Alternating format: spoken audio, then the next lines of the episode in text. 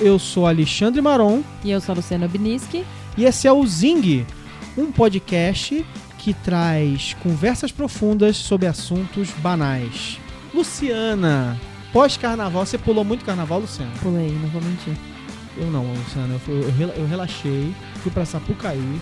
Relaxou na Sapucaí. Tá pra de Sapucaí parabéns. uma noite, mas eu relaxei a maior parte do tempo. Tá de parabéns. Eu não fui pra Sapucaí, porém, pulei muito nos bloquinhos de São Paulo. Machuquei Bloquinho meu de São Paulo. joelho. Machucou o joelho? Machuquei, mas tá tudo bem. Bom, é muito legal a repercussão, é mesmo no meio do carnaval A galera ouviu! A galera ouviu, teve pouco comentário comparado com a primeira semana, mas pra minha surpresa, assim, foi claramente na segunda os downloads foram mais baixos do que esperado, mas ao longo da semana foi muito legal, foi praticamente igualando O primeiro. o primeiro Os- é, episódio. os- E, e o pessoal ouve o primeiro episódio também. Tô gostando das é, críticas, sugestões, incentivos. E eu acho que é, vamos agora trabalhar pra arrumar os, os detalhes que o pessoal tá, tá, tá tocando, né? Mas- Inclusive dos silêncios, né? Que tô falando que a gente no começo tá meio Mesmo, devagar. assim. É pra gente meio pegar no, pegar no tranco. É. Para, Marão. Vamos Tá falar logo. Então vamos lá. Já que a gente tá falando de carnaval, carnaval do Rio de Janeiro sempre polêmico. E eu digo polêmico mesmo, não é o polêmico que a gente vê usado de qualquer maneira. Todo mundo agora é polêmica. É. O carnaval do Rio de Janeiro sempre causou discussões e tal. E o carnaval do Rio de Janeiro, historicamente Não, não é, financiado. exato, não é que sempre causou, não é que sempre causou discussões e tal. O Carnaval do Rio de Janeiro é o mais é o mais relevante do país. Então eu acho meio natural que todo mundo preste mais atenção no Carnaval do Rio de Janeiro e tente entender a máquina que tá por trás daquilo, porque enfim, é gigantesco. Mas você acha, você acha que eles tentam entender de verdade? Não, não ou acho que eles tentem entender Porque de já- verdade, mas eu acho que é mais destrinchado do que os outros carnavais. Aqui em São Paulo a gente Ninguém liga, né? é verdade. Mas em Salvador também falaram sobre Também. carna- carnaval, quem financia e como é feito o carnaval, também foi pauta em Salvador esse ano. Porque assim, acho que fica, por exemplo, quando você olha pro carnaval, fica claro que tem um monte de patrocinadores, tem os, tem os, os camarotes, tem tudo Tem aquilo. Naquela. o governo. Não, tudo bem, mas assim, tem o governo, mas assim, mas tem os camarotes, tem toda aquela, aquela máquina que é, que, é, que, é, que é mais claro, né? De onde tá vindo o dinheiro que tá acontecendo ali. Mas a grande polêmica do ano foi que o Carnaval da Beija-Flor foi financiado, sabe lá como, porque tem até suspeita de que tinha vindo dinheiro das, das empreiteiras que envolvidas no Lava Jato. E é uma coisa assim que causou. Foi engraçado como, Furor. como todo mundo reclamou, e ao mesmo tempo, e aí vem o neguinho da Beija-Flor e fala: Ué, mas sempre foi financiado pela contravenção. Só mudou a contravenção. Sim, exato. O que aconteceu esse ano é que o, o desfile da Beija-Flor foi abertamente financiado por talvez uma contravenção que a nossa sociedade não aceita ainda tão facilmente. Até porque é de outro país, um país ditatorial, Guiné Equatorial, que do. 10 milhões. E assim. Agora, eu confesso Ganharam, você- né? Porque também. É, ganharam. Agora, a minha, a minha ignorância fez com que basicamente eu fosse procurar a Guiné Equatorial no mapa, porque E mesmo se você não tivesse não procurado. sabia nada sobre a Guiné Equatorial. Mas assim, de, de fato, isso a gente vai ter que dizer que os nossos jornais fizeram isso também bastante bem feito. Falaram sobre o país, sobre a situação de lá, que de fato é uma, dita- é uma ditadura, que eles têm um dos piores índices de desenvolvimento do mundo. Aham. Então, isso quer dizer que a disparidade entre esses, esses ditadores que financiaram 10 milhões e as pessoas que morrem de fome na, na Guiné Equatorial é bastante grande e isso torna pior ainda eles terem doado 10 milhões pro Carnaval do Rio. E de novo, mas é a tal história, né? Isso não quer dizer também que esse dinheiro não poderia ter sido que o dinheiro do bicho que é usado todo ano no Carnaval do Rio de Janeiro não poderia ter sido mais bem utilizado pelas Pelas próprias comunidades, de onde eles vêm, exato. É, o que, que será que eles fariam com 10 milhões nas comunidades? Pode comentar, a gente quer saber. O que que vocês acham que eles podiam ter O que, que feito? vocês acham que eles... Não, alguém, alguém de repente faz uma conta, né? Tipo, não, daria pra fazer não sei quantas creches, não sei quantas Eu adoro. escolas. Adoro quando faz. Daria- Daria, pra fazer 120 campos de futebol que Não, equivalem eu- a eu- 5 sapucaís? É, eu gosto mais quando o nego faz uma conta mais realista que é assim. Daria pra manter uma escola funcionando para não sei quantos alunos durante tanto tempo. Porque isso é muito mais importante do que Exato. construir escola, né? Porque construir escola é a parte fácil da jogada, né? Depois manter o negócio funcionando. Mas, no fim das contas, queria usar esse Esse gancho. esse gancho um pouquinho, e a gente tem que estar atento pro que está acontecendo, para falar um pouco ou discutir um pouco, um, a arte ou o entretenimento, seja lá o que a gente. A produção a cultural. produção cultural, como um- seja como um- industrial, seja como, um todo, todo. ela tem que ser paga de alguma maneira, ela é paga por quem? Exato. Quer dizer, esse dilema, ele é mais. eh, Poucas vezes na história ele foi tão importante quanto agora, em que a gente teve um sistema funcionando durante várias décadas. E esse sistema ele está sendo eh, Tá es- ruindo. esfacelado, está ruindo. Os modelos clássicos estão sendo questionados. As pessoas não se perguntam se elas querem pagar, muitas vezes não querem pagar nada, e elas não entendem. Muitas vezes assim, tipo, tá, mas como é que se faz alguma coisa?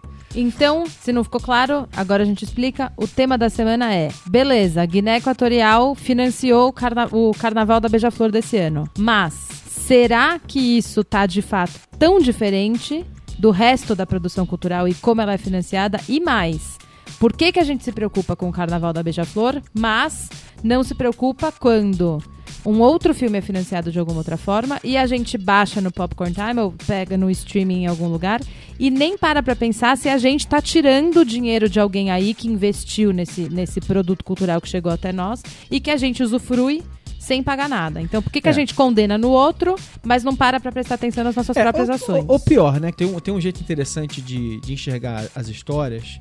Dá um passo atrás agora e olha o todo. Porque a gente costuma sempre olhar o nosso, né? Ah, mas eu tô fazendo isso, seja lá o que for, e eu não olho o todo, né? Então, assim, quando a gente baixa um filme, por exemplo, a gente sempre pensa, "Não- eu não tô fazendo nada demais, eu tô baixando o filme, tô vendo na minha casa e realmente, cá entre nós, você tá vendo uma cópia é você mesmo, você com seus amigos. Mas esse modelo inteiro, ele, na verdade, ele faz parte de uma máquina gigantesca de contrabandos, de produção de DVDs pirateados, de é uma máfia que tá por aí que você não enxerga e que tem um monte de gente sendo. é, tem gente morrendo, tem gente é, sofrendo um monte de violências. É que nem quando a gente Não, fala. e mesmo a produção do cinema, que também deixa de produzir algumas coisas, porque os filmes não rendem mais o tanto que eles rendiam. Antigamente também tinha isso. Quando o blockbuster rende muito, aquela produtora pega um pouco daquele lucro para produzir outras coisas e outros projetos em que eles acreditam e que não necessariamente vão ser rentáveis, porque também existe essa produção cultural, que é uma produção cultural própria, né? É, enfim, específica de uma pessoa, da, da vontade de um artista que sabe que aquilo talvez não seja o próximo blockbuster, mas que aquilo também tem o seu papel na sociedade. E tem o filme que você sabe que vai gerar um monte de coisa.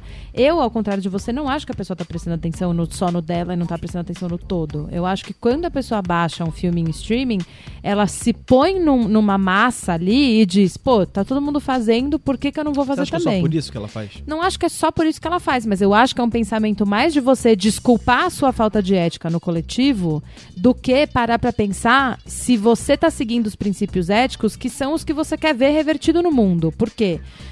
A gente, quando. É porque é isso, quando a gente aponta o dedo pra Beija-Flor e diz você pegou 10 milhões da Guiné Equatorial, que absurdo, a gente não tá. Eu, eu fico pensando assim, em São Paulo eu fui num bloco de rua, que é um, foi um bloco de rua que foi seguido nas estimativas, por, acho que 200 mil pessoas, ou sei lá, que tenha sido 30 mil pessoas.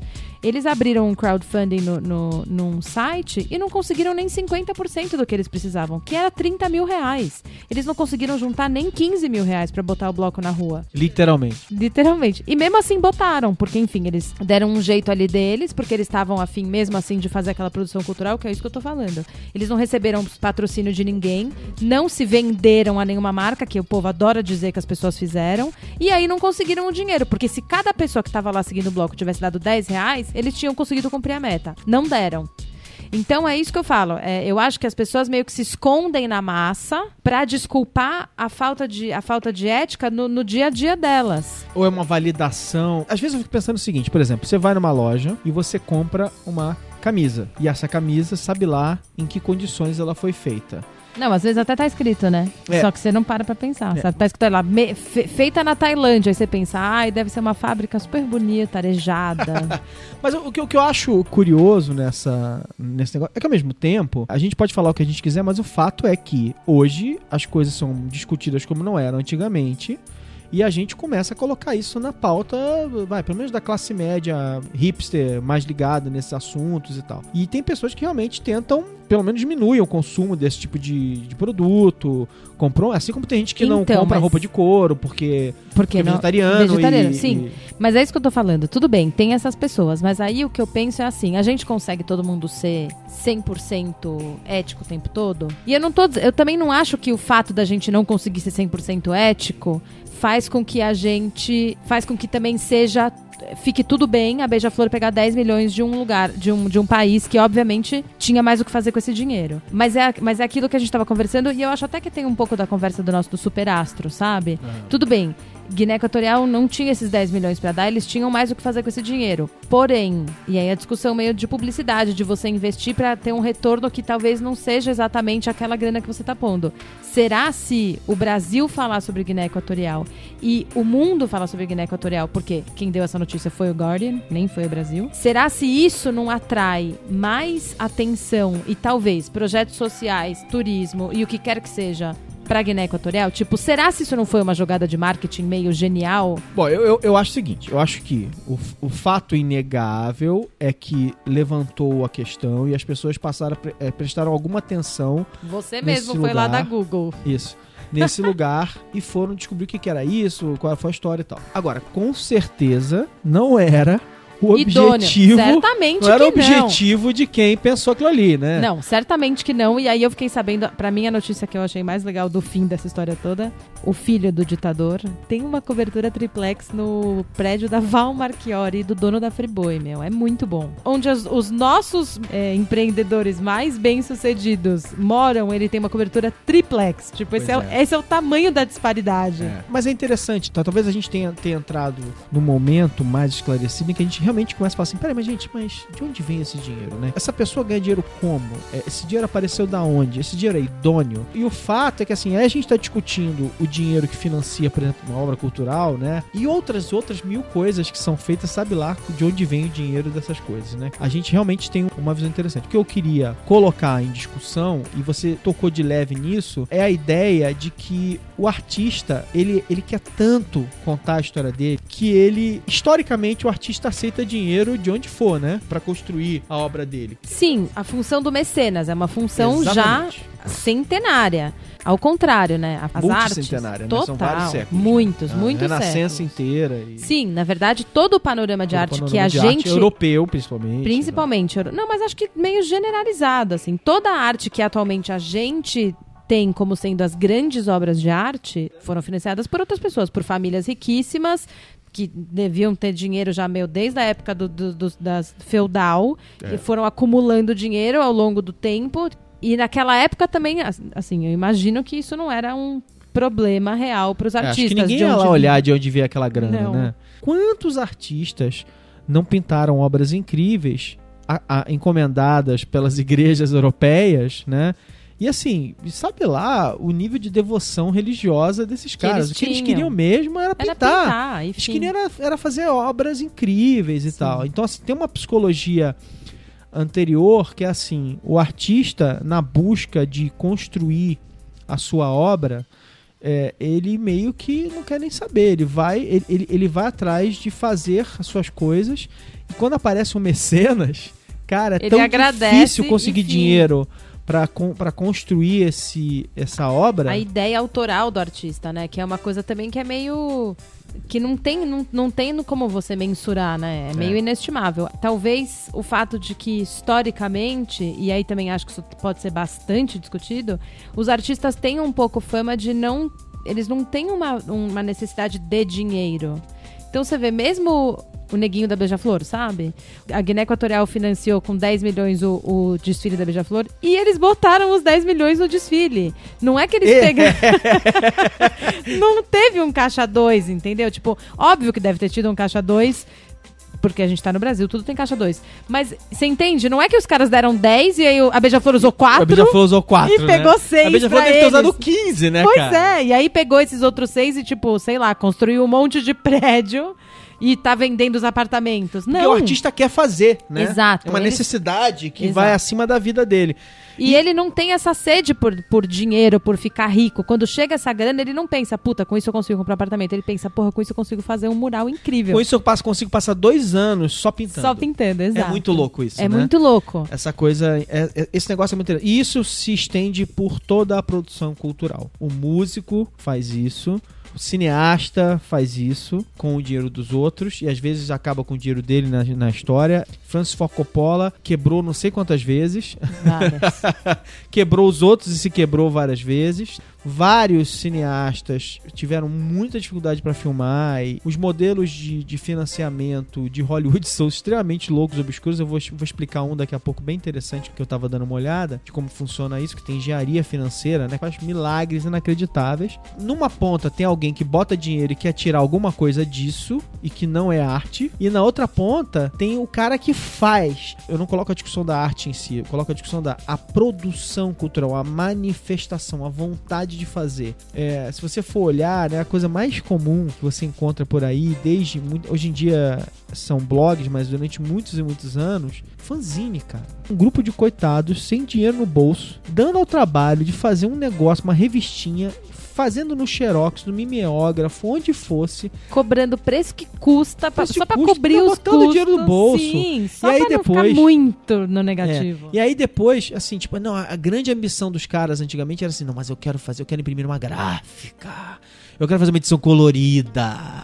E aquela loucura de fazer acontecer o negócio.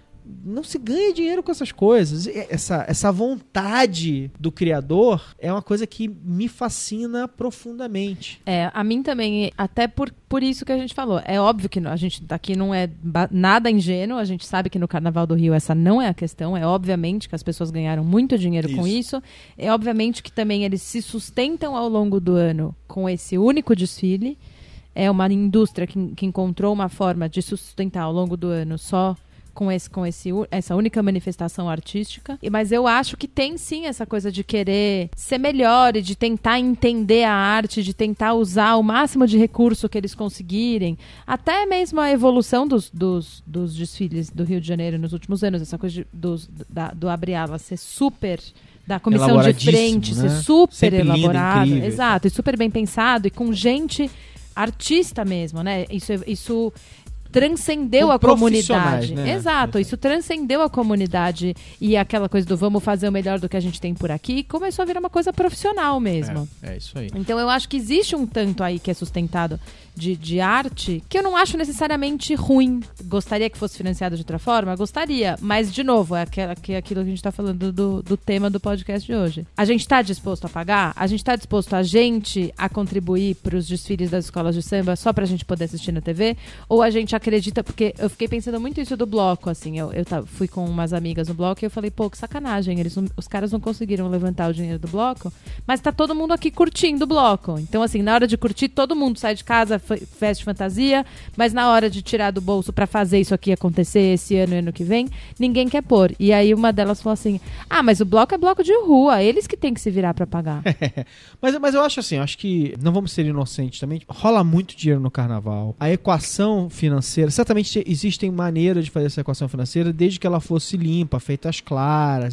O mais importante é assim, certamente tem gente ganhando, ganhando mais do que devia e tirando vantagem dessa vontade absoluta de artistas, até no caso do carnaval de foliões, de pessoas que, de, de, de pessoas que enxergam isso com uma seriedade absoluta e na ponta, assim, entendeu? É uma equação que é montada por pessoas que fazem aquilo a qualquer custo, no sentido de que elas querem contar a história delas, querem fazer a, a mágica e a arte delas, misturado com pessoas que estão ali, tipo, com objetivos muito claros, com objetivos muito mais é, pragmáticos, digamos assim, do que esses artistas. E isso, de novo, tá em todo lugar. A gente vai encontrar isso em com músicos, com pintores, com ilustradores. É, Geralmente quem gosta, quem quer se manifestar, tá disposto a fazer isso por qualquer preço. Claro que muitos deles ficam ricos e, e- e ganham muita grana com isso e tal. E o que tá acontecendo, principalmente nos últimos 15 para 20 anos, de novo, com a tecnologia é, chegando nas nossas casas e mudando o jeito de distribuição, quebrando as cadeias de distri- distribuição antigas, é que, e agora? Eu faço alguma coisa? Tem crowdfunding, de certa forma, para mim, ele se conecta profundamente com aquela discussão dos deuses antigos que precisavam de adoradores. Ou seja, você precisa de alguém tá junto contigo, você precisa, você precisa galvanizar a atenção, quer dizer, fazer que as pessoas te- queiram te ajudar, que elas acreditem na tua causa, que elas queiram ver a sua produção. Você precisa, você precisa conquistar a atenção delas de alguma maneira para que elas ajudem você a fazer aquilo acontecer. É, eu, eu não sei se eu acho. Vou ter que discordar um pouco de novo. Não sei se eu acho que é uma coisa de adoradores. é, mas eu acho que atualmente, essa coisa que a gente está falando da, da transparência, eu acho que o crowdfunding traz uma transparência para os projetos que antigamente, porque, por exemplo, mesmo na- quando ti- existia a produção artística que era financiada por um mecenas, era uma coisa mais simples, assim. O mecenas tinha que gostar do teu trabalho, e ele podia ser um mecenas com um olhar apuradíssimo para a arte, e ele podia ser um mecenas sem olhar apurado para a arte, tanto que a gente deve ter tido, certamente tiveram milhares de artistas que foram financiados por mecenas e que no fim não, não valeram esse investimento, nunca conseguiram de fato vender a sua arte ou ficar tão valioso quanto o dinheiro que foi posto neles. Então o que eu acho é que essa coisa da aposta e de você fazer quase que um investimento de risco, atualmente as pessoas não têm mais muito essa vontade de fazer um investimento de risco. É, então eu acho que o crowdfunding ele meio que inverte isso. Então é assim, beleza, você acha que teu, pro, teu projeto é relevante? Então vamos ver se ele é de fato relevante. Vamos ver se quando chegar no, no consumidor final, se o consumidor final tem de fato uma vontade de comprar o teu produto ou não. Porque se o, se o consumidor final não tiver vontade de comprar o teu produto, não sou eu que vou financiar o teu produto por você. O que é curioso dessa história é que tem uma discussão anterior, né, sobre, sobre o valor do que você cria, pra quem você cria. A gente vive momentos em que a gente fala assim: "Não, cara, cara, você tá criando pra quem?" E a gente isso vira uma questão. E grandes artistas não criam pra ninguém, né? Eles criam pra eles sem se preocupar com o mundo exterior. Mas existe também uma certa. um- um- uma. Não, não, claro, não tô nem te contando isso, mas assim, mas em essência, talvez, de novo, você veja um narcisismo exacerbado, que é o cara falar assim, claro que, que grande parte deles, talvez, digam que não, mas que no fim das contas eles querem uma validação, né? Talvez, não sei. Talvez. assim como mas... existem alguns que não querem validação Eu acho que não nenhuma. é validação porcaria nenhuma. Eu acho que tem uma coisa dessa do sentimento universal. O que diferencia uma obra de arte, pra mim, a definição de obra de arte é tudo aquilo que te toca. E que você sai de lá diferente do que você entrou. E eu acho que as coisas só te tocam se elas, de alguma forma, dialogam com você. E, portanto, querem dizer de. Querem, falam, né? De sentimentos universais. Não é que eu sempre penso em Van Gogh, Van Gogh derrotado, sentindo um babaca a vida inteira porque ninguém queria saber dele e depois virando, depois sendo Mas esse um dos sentimento é maiores gênios. universal. Mas essa que é a isso, questão. sabe? eu acho que é isso, assim. Eu acho que o. Eu penso também muito no Van Gogh, porque eu acho que ele é muito é, um, um ícone, assim. Ele é um ícone disso, di- disso. né? Dessa coisa de pintar, de acreditar no que você faz, de, de acreditar na, na- na sua visão do mundo. É, ele era esquizofrênico, né? Então. Não, tudo bem, fica um mas- pouco mais difícil Ah, de. beleza, mas. Mas eu acho que aí, eu acho que ali existe, mas é, é nisso que eu tô te dizendo. Eu acho que ali existe uma pureza de pensamento, até por ele ter uma questão de, de, de sanidade mental, que tornava aquilo muito puro. Então é óbvio, não, não somos nenhum esquizofrênico. Eu não sou esquizofrênica. Mas quando eu olho um quadro do Van Gogh, aquilo me toca profundamente. Eu entendo ali a, a poesia que ele queria enxergar na vida, porque ele não tinha aquilo na própria vida. E eu acho que isso é, é um sentimento universal. Essa coisa da gente a esperança e a gente achar que as coisas podem ser melhores e a gente achar que você pode olhar para uma cidade poluída e pensar, putz, tem uma puta névoa de, de poluição, mas na hora que, que o sol baixa, você tem diversos outros tons de vermelhos e rosas. Pois é. Tudo tem dois lados, e eu acho que quando o artista de fato consegue é, dialogar com muita gente, é que aquilo se torna uma obra de arte, porque as pessoas são muito tocadas por aquela obra. Então eu acho que isso ainda, isso sempre vai, isso, esse sempre vai ser o, o- o- a nota de corte da arte. É, então o que eu acho é que a gente tem que tentar entender como que o mecanismo da nossa sociedade atual é, substitui essa posição do mecenas e se a gente pode substituir essa posição do mecenas, que é isso que a gente está falando, ou se a gente prefere se diluir na massa e pensar, não, eu não sou mecenas de ninguém.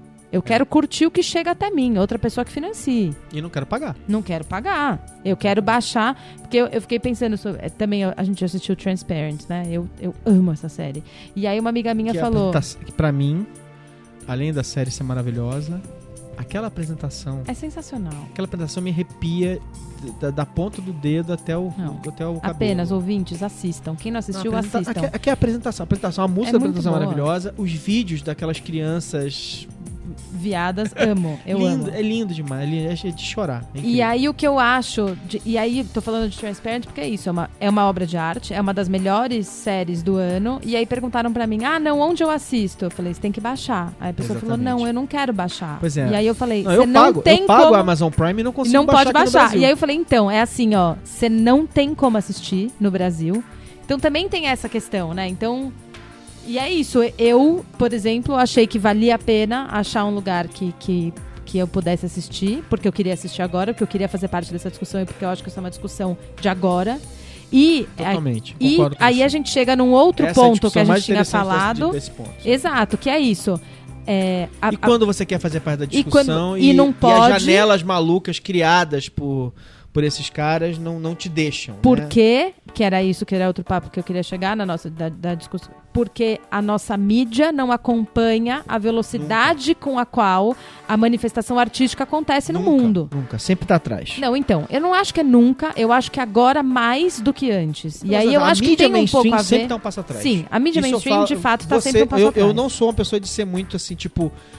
É, verdades, verdades, verdadeiras. absolutas. Eu não sou a Luciana. A Luciana é, a Luciana é a pessoa do sem dúvida. Eu Nasci com cara, esse cedro. Eu nasci com o cedro da verdade, gente. Desculpa, ele tá lá em casa. Eu sou o cara guardado. do. Eu tenho uma teoria. A Luciana é a pessoa do. Eu tenho. Eu não tenho. Mas é que eu tenho certeza absoluta. Mas eu tenho certeza absoluta de que a- a- o mainstream sempre tá um passo atrás. Sim. Sempre tá um passo atrás. Não, eu acho mesmo, mas aí o que eu acho é isso. Se a gente não consegue seguir. É, e aí eu acho que é- essa que é a- a- a- o nosso, nosso grande dilema. Então, nesse, nos, em, em que momento que isso se torna. é, que isso se torna ok? Em que momento que eu posso ferir a minha ética de, puxa, puxa eu preferia pagar pela, pela produção cultural que, que tá, me, que tá me, me, me preenchendo de alguma forma mas eu não consigo pra essa assim, né? Como que a gente faz com- quando isso começa a ser cerceado por limites que estão completamente fora do nosso controle? Por exemplo, voltando pro assunto do Carnaval do Rio, uma das, das rainhas, assim, o carnaval, então vamos pensar no Carnaval do Rio, se ele não tivesse nenhuma amarra com nenhum outro lugar. Uma das coisas mais legais do Carnaval do Rio são as rainhas de bateria. Elas se Aham. preparam o ano inteiro, elas são pessoas que saem na mídia, elas, elas são super São ela- visadíssimas, né? São E não- esperadas, são e- valorizadas. E são- elas se, se empenham naquilo, elas são muito empenhadas. Aquilo de fato faz parte de uma, de uma preparação de muito e muito tempo para chegar na, na, na avenida do jeito que elas chegam. E aí vem a questão: que a Globo, que é a nossa maior, maior emissora do, do Brasil, dá muita atenção para Cláudia Leite, que é, quiçá, a pior rainha de bateria que, que a Escola do Rio de Janeiro já teve, e a Sabrina Sato, por ser de uma outra de uma outra emissora de TV, não recebe nenhuma, nenhuma relevância, como se ela não tivesse sido relevante e foi. E aí o que acontece, que eu acho, antigamente, talvez a gente nem ficasse sabendo quão incrível foi o desfile da Sabrina Sato e hoje, porque a gente tem mídias sociais que tornaram tudo muito mais democrático, Não é só a gente sociais, sabe. né? A gente tem, tem mídias pulverizadas, Sim. né? Tem um monte de site, Sim. um monte de... Tem outros, tem outros canais, outros, outros sites, outras empresas que estão divulgando, além das, da gente, dos nossos amigos, das- e elas Sim. fazem isso ter um outro impacto. Então o que eu acho também é isso, assim, o quanto a gente pode julgar as pessoas, o, tipo, o quanto a gente pode julgar a Beija-Flor que vai captar dinheiro na Guiné Equatorial, sem falar sobre o papel que a mídia também influencia, inclusive nessa captação de dinheiro, porque a mídia é que decide qual que é a relevância daque, desse ou daquele desfile, e, e- ela não é uma relevância real. Quem estava lá na avenida tem outra história para contar. Existe até quem diga que a Beija-Flor não deveria ter ganhado o campeonato do Rio de Janeiro, que os jurados foram comprados e que a- o desfile da Portela tinha sido muito mais legal. É óbvio que a gente sempre vai poder argu- argumentar isso, mas eu acho que essa discussão que a gente está falando de quem paga e como paga também passa muito por isso dos, da- da- das mídias, né? Porque querendo ou não, elas também controlam uma boa parte do dinheiro. E uma parte da nossa sensação de eu não preciso eu custear isso é porque tem muito dinheiro lá no meio. Cara, me, me dê, me dê um, um concurso com jurados e eu te darei uma teoria conspiratória sobre como esses jurados foram comprados. em qualquer, qualquer lugar do mundo, não, deixa eu falar. qualquer situação. É Não, Impressionante. agora, só, só adiantando, a gente sabe que o Oscar foi ontem, mas você viu as fotos das, das, dos votos? Ah, Não, eles abriram a urna do Oscar e eles pegaram os comentários de alguns dos jurados. Os jurados são anônimos na, na urna. E aí eles foram ler o que, que as pessoas escreveram, de Aham. quem deveria ganhar e por quê. Porque as pessoas têm que, têm que justificar o voto, apesar de ser. E aí tinha uma pessoa que falava que a, Pat- a Patrícia Arquette devia ganhar de atriz coadjuvante porque ela passou 12 anos sem fazer plástica pra poder fazer o Boyhood. e aí a piada é que eles falaram, pô, então eles vão premiar 12 anos um escravo de novo esse ano. o, o- eu realmente, eu, o, o, o ateu, eu tenho umas teorias tão malucas que elas ficam quase esotéricas de vez em quando. Eu realmente acho que o, O, sinal... o Maron não é ateu, gente. No fundo, no fundo, o, Ma o Maron, ele, é, ele curte astrologia, precisava falar. Astrologia e coisas esotéricas. possível isso acontecer. O- eu acho que o sinal quer, o, o sinal quer ser livre. As coisas... As coisas, as, as coisas querem, elas querem ser vistas. Gente, sério, repete. O sinal, o quer sinal ser quer livre. ser livre, As gente. coisas Deixa querem o sinal vistas. ser livre. Isso. Gente, por favor, o sinal precisa ser livre.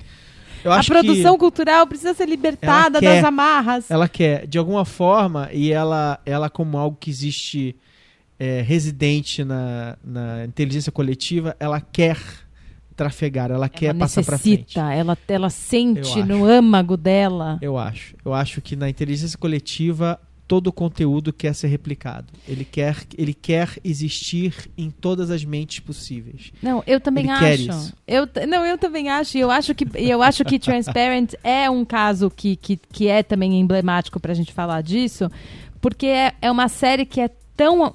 É, é tão o assunto do momento e é tão necessário a gente falar sobre isso e é tão necessário a gente discutir. Você tá adiantando pauta.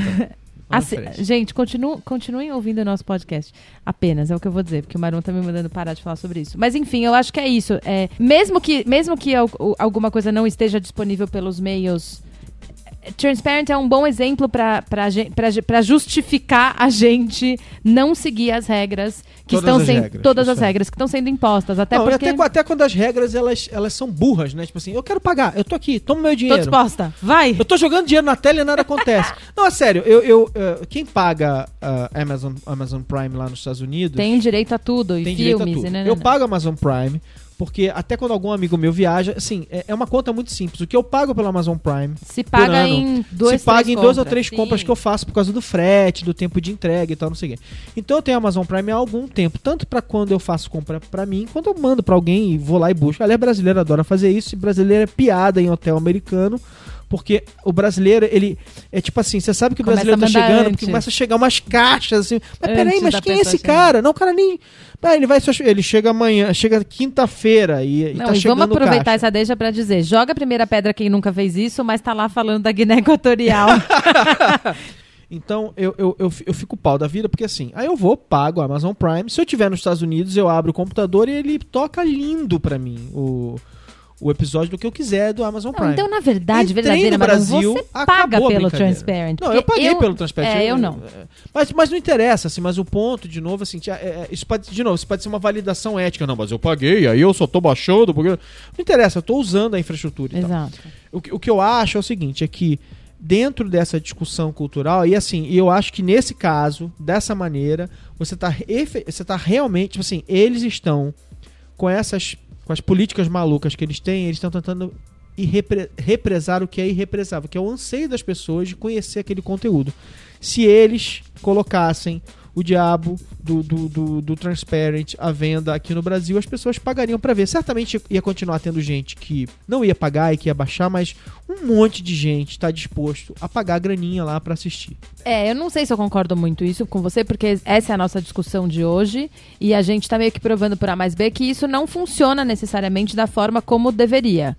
É- E é óbvio que, assim, é tudo uma questão de amostragem, a gente não tem como saber qual amostragem é mais idônea do que a outra, mas é isso que eu tô te falando. Quando, quando tem crowdfunding de coisas que são legais, às vezes, gente que você, que você sabe pelo comportamento até de mídia social que aprovaria aquele projeto, não põe a mão no bolso para financiar. Mas eu acho interessante, assim, ao mesmo tempo que a gente fala isso, mesmo nos lugares in- in- institucionalizados, onde é uma indústria, onde a grana é, tem que ser declarada, onde tem pagamento de imposto, como Hollywood, por exemplo, historicamente houve em vários momentos suspeitas, ou no caso, nem, nem suspeitas, né?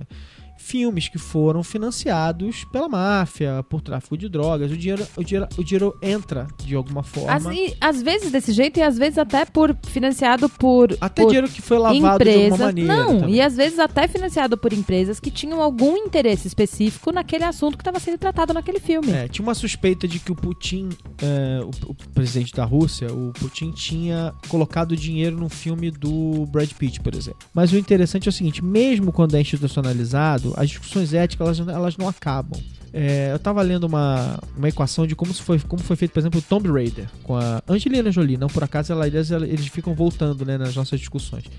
Tomb Raider com a Angelina Jolie custou 94 milhões de dólares. E aí você fala assim, nossa, e fez 60 e tantos milhões de dólares. Aí você fala assim, nossa, primeiro perdeu dinheiro. Segundo, caramba, 94 milhões de dólares nessa porcaria. Que é outra discussão, né? Que todo cineasta sem dinheiro fala, puta que pariu, eles gastam 200 milhões de eu dólares nessa precisava de porcaria, e dois. Eu queria dois pra fazer meu filme. queria dois não, eu queria um milhãozinho, eu queria É. 500 mil, qualquer coisa. E aí tem uma discussão de como, de como é feita a equação desse negócio. A engenharia financeira é super complexa que eu vou simplificar ao quadrado aqui, que é assim. Você vai, diz que vai filmar em algum lugar onde tem algum incentivo fiscal. E aí você reúne as empresas daquele lugar. E aí você fala, no caso de Tomb Raider, fala assim: vamos filmar uma parte do filme na Inglaterra, provavelmente em Londres e alguns outros lugares do Reino Unido. Vamos chamar na Inglaterra. Aí você usa lá uma parte da legislação que dá um monte de é, retornos financeiros e tal, retornos de, de impostos e renúncias, não sei o que lá, sem, sem brincadeira. Usando isso e uma, e uma legislação alemã, que seja lá qual for, eles basicamente eles levantaram tipo 80 e tantos milhões de dólares.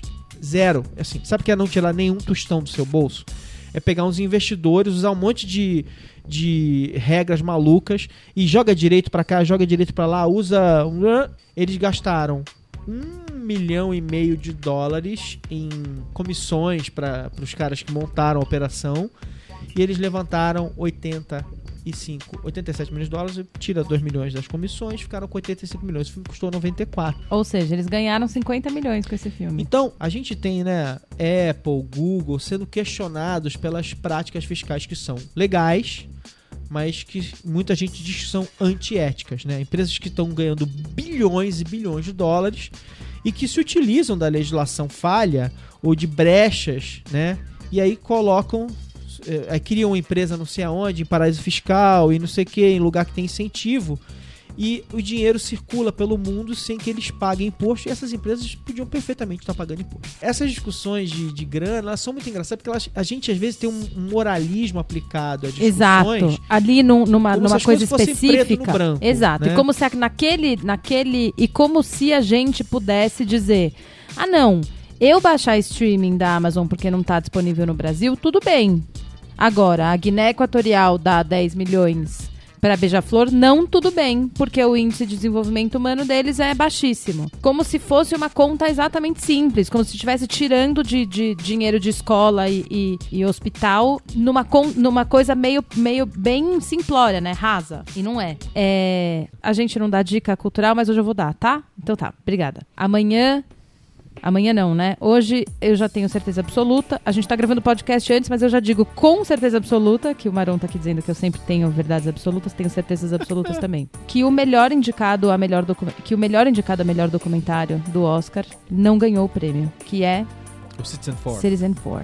Tá. Quem não assistiu, tem que Tem assistir. que ver. É maravilhoso. O filme é muito bom e ele é muito bom exatamente nesse nível que a gente é tá foda falando. com PH. É foda com PH maiúsculo, é maiúsculo, muito bom. piscante, com sublinhado. Exato. É a história do... tipologias absurdas. Exato. É a história do Edward Snowden. Pra quem não sabe, é o cara, o, prim- o grande cagueta É, maior, maior, maior cagueta do governo americano, mas vocês obviamente já devem saber. E aí o que eu acho que vocês têm, eu acho que todo mundo tem que assistir, porque a gente fica, ficou sabendo da história e quando a história vaza, a gente não para muito para pensar no quanto mesmo quem se envolveu para liberar a história também botou o seu na reta. Isso. Um deles mora no Brasil, o Glenn Greenwald, que é um jornalista inacreditavelmente bom. É. E acho que ele também tem muito essa coisa que a gente está falando aqui de como a mídia é que, é que cerceia e decide os limites de onde vai o interesse de um e de outro.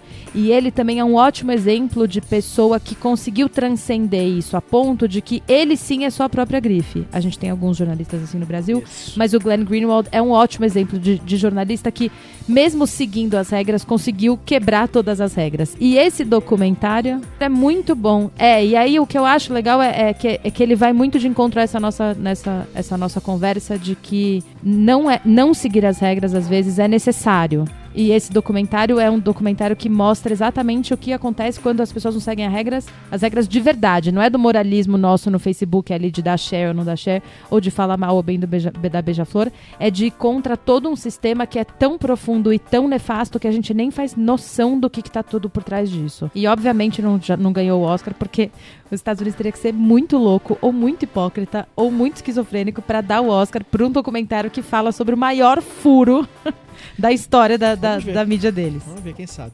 Eu acho essa história muito emblemática de uma coisa interessante, que é seguinte, durante anos, os malucos de conspiração de todo tipo falavam, eles estão me ouvindo, os esquizofrênicos mais alucinados, eles estão ouvindo tudo que a gente fala, eles estão por aí. E tinha é filmes, verdade, né? tinha discussão. O mais fascinante é o momento em que tudo, tudo que a gente tinha medo, tudo que a gente falava que, né, isso é coisa de maluco, Sim. todos os nossos medos mais básicos se tornaram se realidade. Quando e a assim, sim, eles estão eles ouvindo estão vocês. ouvindo vocês. Eles estão. A gente ainda não se sente inserido em 1984 do George Orwell, é. que eu também não consigo entender por quê. Que aliás, é, de, é, já que você falou, o, o 1974 o, o, livro foi protagonista de uma das primeiras histórias geniais sobre como, a, a como esse, o conteúdo digital é, protegido por DRM, direitos malucos trafegando sim. por aí, questionável e, e, a gente tá na mão de empresas que a gente não entende Acabaria tá por nos aprisionar. E no caso, o, o livro, ele estava sendo é, comercializado pela Amazon alguns anos atrás, e aí ele foi vendido para alguns leitores, e aí alguma coisa aconteceu na, na, discussão dos direitos que a Amazon descobriu que não podia comercializar os livros. E aí os livros Tiraram. desapareceram dos Kindles de vários e vários usuários. Desapareceram. É como se ele fosse na sua casa queimar o seu livro. Então, assim, gente, não é simples. Moralismo, moralismo ele, ele, ele, é, ele, ele, ele acaba nos cegando sobre Exato. o que é importante.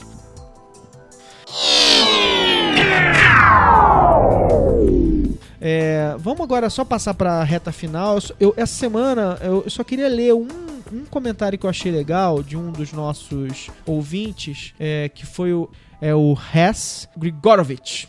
Eu acho que eu cheguei perto, espero. Rez, por favor, corrija a gente depois. Se quiser, manda um áudio dizendo pra gente como é que fala o seu nome. O Rez, ele, ele, ele, ele não falou especificamente da pauta, mas ele comentou a evolução uh, do Zing, né, no segundo episódio. Então o Rez disse assim: Em comparação com o episódio 1, acho que agora vocês acertaram no volume das trilhas de fundo e no gênero das canções. Algumas pessoas reclamaram. Ainda assim, acho que falta um pouco mais de edição nas falas de vocês, sobretudo no começo do programa, quando o papo ainda está esquentando. Essas frações de segundos que nós normalmente perdemos ao pensar numa fala e que ao vivo acontecem de forma totalmente natural, às vezes dispersam um pouco num podcast, até porque o ouvinte está geralmente fazendo outras atividades simultaneamente. Beleza, Rez? Eu, eu talvez tenha algumas que você concorde que eu discordo de você nessas pausas mas eu também eu acho que tem um naturalismo da edição que coloca em discussão, mas eu acho eu, você está absolutamente pertinente sua sua observação. A gente vai melhorar ao vivo e não na edição. É, eu, é, exatamente, porque às vezes eu acho, eu corto muita coisa, tá? E eu gosto de deixar algumas coisas porque eu acho que tem um momento ali que a hesitação é parte da, é parte da história. Provavelmente no que você está dizendo você está certo e não era parte da história, foi falha de edição minha, porque era eu que estava editando mesmo. Uh, acho também que vocês poderiam incluir alguma pontuação vírgula sonora na hora de começar a parte referente aos comentários. É bacana ter essa divisão para meio que deixar o bloco do tema principal uh, e, e, o bloco do feedback. Beleza? Uh, estamos trabalhando nisso. Quanto ao tema e a dinâmica do papo, está ótimo. São temas que fogem do comum da podosfera atual, mas que nem por isso são desinteressantes. Além disso, vocês passam a imagem de saberem bem do que estão falando, essa aparência de credibilidade sendo intencional ou não. No geral, estou bem satisfeito com o programa e pretendo continuar acompanhando. Bom trabalho a todos e grande abraço. E obrigado, continue acompanhando, você vai notar a melhora, né? Eu tô aqui tentando treinar a Luciana, gente, que a Luciana ela é rebelde, sabe? Ai, gente, até parece. É óbvio que eu sou muito mais. Natu eu sou, eu sou nasci. Nasci pra isso. Então é isso, galera. Muito obrigado. Até semana que vem com um novo programa, com novos temas e com muita Novas coisa- divagações. muitas surpresas, viu? A gente tá preparando é, coisas legais. Beijo, abraço, tchau, tchau. Beijo, obrigada.